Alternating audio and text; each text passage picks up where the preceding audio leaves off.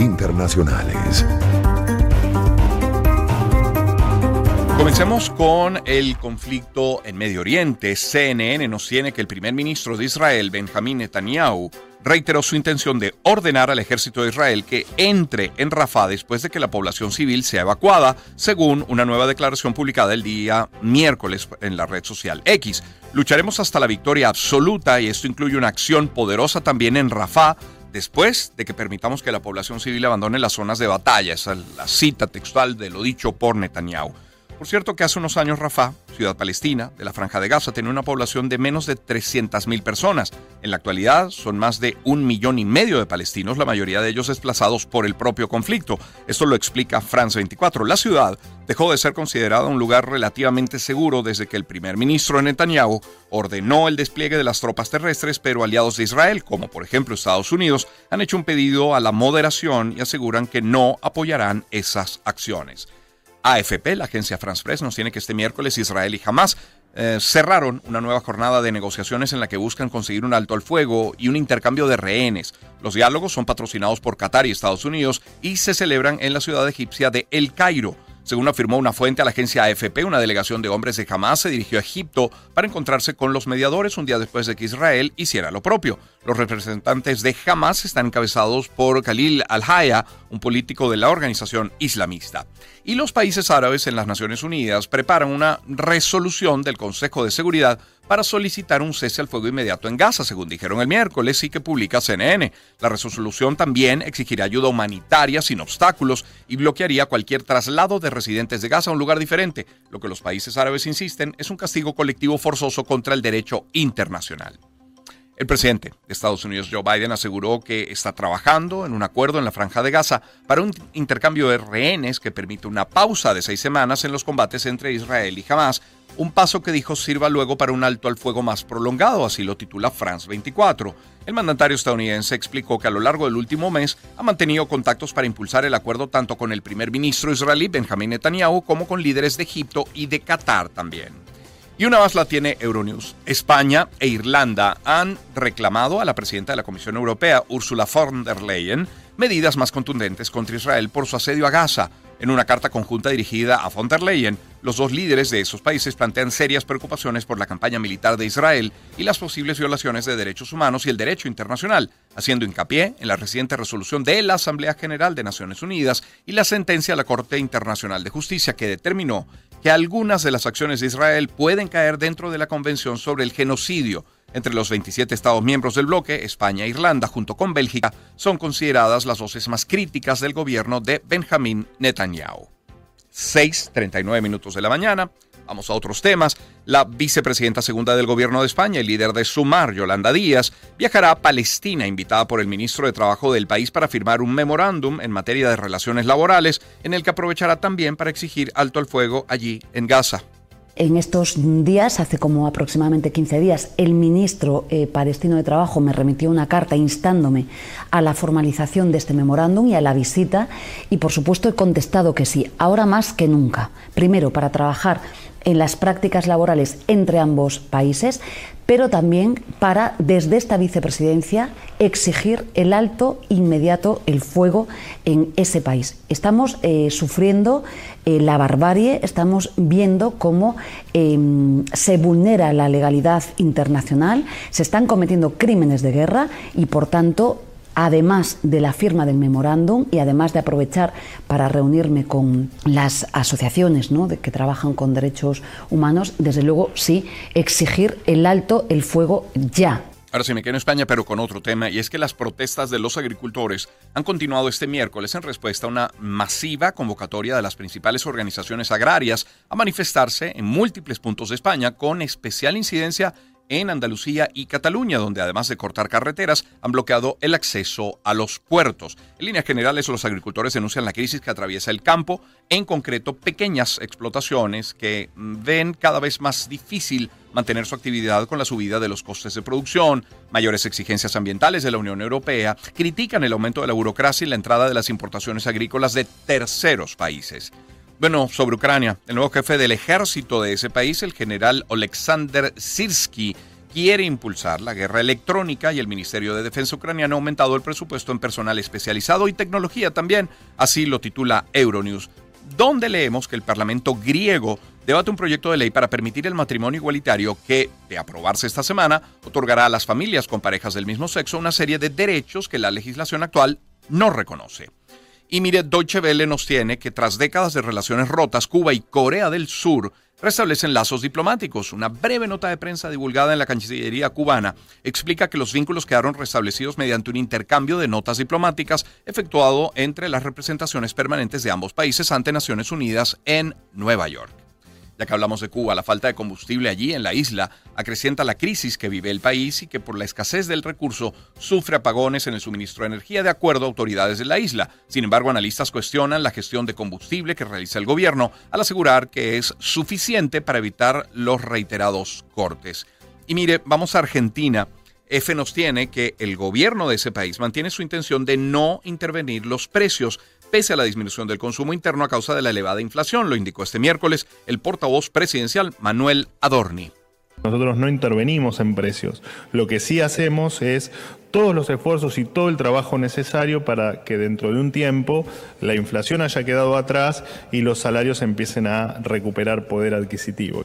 Y ya que hablamos de Argentina, venimos siguiendo a través de nuestros titulares esta visita del presidente Milei, gira más bien, más que visita, gira de Milei primero por Israel, luego Italia, visitó el Vaticano también, y de eso queremos hablar. Ojo, y en paralelo, eh, el tema de las reformas de Milei, que sufrieron un revés, al menos un gran obstáculo, cuando no fue aprobada su ley Omnibus. De eso queremos hablar con Hernán Cachadurian, periodista argentino, a quien tenemos gentilmente en línea. Hernán, mucho gusto, buen día. ¿Cómo estás, Román? Tanto tiempo. Encantado de escucharte. ¿Cómo, Hernán, recogen los medios, los periodistas, los analistas, pero, pero los argentinos en general esta, esta gira de Milei por esos, por esos dos países, incluido el Vaticano, además? Bueno, la gira por, de Milei por este, Israel, digamos, como presidente, es algo que más que nada le importa bastante a él, mm. más que al pueblo argentino, ¿no? Aquí tenemos la, una de las comunidades más este, una de las comunidades judías más importantes de Latinoamérica, pero realmente no es una mayoría ni mucho menos, es una minoría, entonces ese tipo de gestos este, son más que nada para sentar la postura de, del gobierno actual en lo referente al conflicto que lleva Israel ante Hamas. Y también para, fíjate que tiene eh, un aliciente esto también, o, un detalle extra, que es que Milei pretende mudar la embajada argentina de Tel Aviv a Jerusalén, ¿no? que es una ciudad que está siempre en conflicto, que tiene muchas este, digamos, eh, etnias o, ciudadanos ahí. Tenés un barrio que es palestino, un barrio que es israelí, un barrio que es armenio, ¿no? Gente que ha sido refugiada de muchos lugares del mundo, este, ha sido este, desviada a esa ciudad en, el correr, en todo lo que, durante las guerras y conflictos graves del siglo XX. Bueno, hasta que se estableció el Estado de Israel y, la ciudad quedó dentro de los límites de, este Estado, ¿no? A partir de 1948. Bueno, el presidente Milley, desde que asumió, y, antes también, había este, manifestado su intención de mudar la, embajada ahí y se llevó al futuro este, embajador, ¿no? que es su rabino personal, es el que con el que este, aprendió a leer la Torá y también este, está haciendo, digamos, eh, planificando su conversión al judaísmo, que yo el otro día dije erróneamente que había ocurrido en otra, en otra este, estación y no era así, no, no, así, no se ha convertido todavía, pero está en esa, eh, en, esa planificación. Y bueno, más allá de eso, fue, visitó el Muro de los Lamentos, que es algo muy habitual cuando algún mandatario hace este, esta visita, mantuvo contacto con el presidente, no con el primer ministro, con el presidente de Israel, y eh, no mucho más. O sea, es más que nada un gesto internacional que sienta la postura de Argentina que ah, por su apoyo a, ciertas este, ideologías durante la década del 90 que son afines a Israel. ¿no? Recordemos que en la década del 90 Argentina participó en el año 91 de la invasión, no de la invasión, de la guerra del Golfo. No, no, se invadió ahí este, Irak, pero sí se lo combatió y Argentina participó como parte de la coalición porque estaba sentando, este, estaba estableciendo lazos firmes con Estados Unidos. Bueno, tomar, al tomar esa postura también se convirtió en un blanco terrorista y de hecho en, en marzo de 1992 sufrió el primer de los dos atentados en la Embajada de Israel y en 1994 eh, la, voladura de la AMIA, que es una mutual, claro, que es una mutual judía en Argentina en la que murieron más de 87 personas, no solamente de la comunidad judía, sino también este, de, varias comunidades ¿no? que trabajaban en la zona e incluso en el edificio. Entonces eh, se lo toma como un atentado terrorista y tiene el agravante de que ninguno de los dos nunca fue clarificado en su totalidad y de hecho la presidenta Cristina Fernández de Kirchner en el año eh, alrededor del 2014, 2014, firmó un memorándum de acuerdo con Irak para que los que estaban, los este, funcionarios en ese entonces del gobierno iraní, se presenten a declarar y nunca ocurrió, este, eh, y aparte fue, ocurrió este tema de, que fue denunciada por un fiscal, que es el que investigaba la, la voladura de la AMIA, y el fiscal apareció muerto en su departamento cosa que la justicia en este momento lo tiene como asesinato, o sea, lo tiene mm. caratulado como asesinato. Pasó varias instancias, pasó de asesinato a suicidio, de suicidio a asesinato de nuevo. En la actualidad, la justicia lo tiene caratulado como asesinato, ¿no? Es, es también una eh, una, una, señal de acuerdo al gobierno que va asumiendo. Eh, en Argentina, cómo se caratula ese caso. Y a continuación, eh, vos mencionabas bien que el Papa recibió a, Javier Milei. Pero, disculpe, Hernán, antes de pasar al Papa, es que has dicho hace un instante algo que vemos también desde fuera, y es que parece que esta visita a Israel solo interesa a Milei o, quizás algunos pocos más, pero internamente en la Argentina eso que genera. Yo me imagino que lo primero, una empatía con el pueblo hebreo que tiene fresco en la memoria, lo has mencionado, ese atentado a la AME que fue hace 30 años, pero 30 años en la historia es nada, es una peca, es nada, está muy reciente. Eh, eh, la importancia de la comunidad para la gestión para el gobierno de Milei, ¿cuál es? Mira, eh, para la gestión de mi ley es que tiene un gran apoyo de la comunidad judía acá en Argentina. Es algo que, no, es, no es tan habitual, puesto que, como reciente mencionaba, el, gobierno de, de, Cristina Fernández de Kirchner dejó todo esto de lado y firmó un acuerdo con Irán este, llevado por una, digamos, un, eje ideológico que, se está eh, formulando en ese momento en Latinoamérica y que, bueno, algunos este, países como por ejemplo Rusia, ¿no? Tienen una afinidad con Irán eh, no te digo ideológica, pero sí estratégica porque es uno de los mayores proveedores del petróleo del mundo, pero aparte está opuesto eh, internacionalmente, forma parte de ese eje del mal que había denominado, ¿te acuerdas? Eh, Donald Trump este, con respecto a Estados Unidos, ¿no? que también lo confirmaba lo conformaba Corea del Norte, bueno, varios países así que, que tenían como una especie de eje que su, su opción internacional era eh, su opción, no, su postura internacional era totalmente opuesta a Estados Unidos. Entonces, el, gobierno de, Fernández de Kirchner eh, en su momento, bueno, obviamente estaba más alineado con Rusia, China, por ejemplo, y eso lo llevó a, digamos, a acercarse a a las autoridades iraníes para poder, este, primero, para, digamos, zanjar estas diferencias, lograr un avance en la causa que no había avanzado en veintitantos años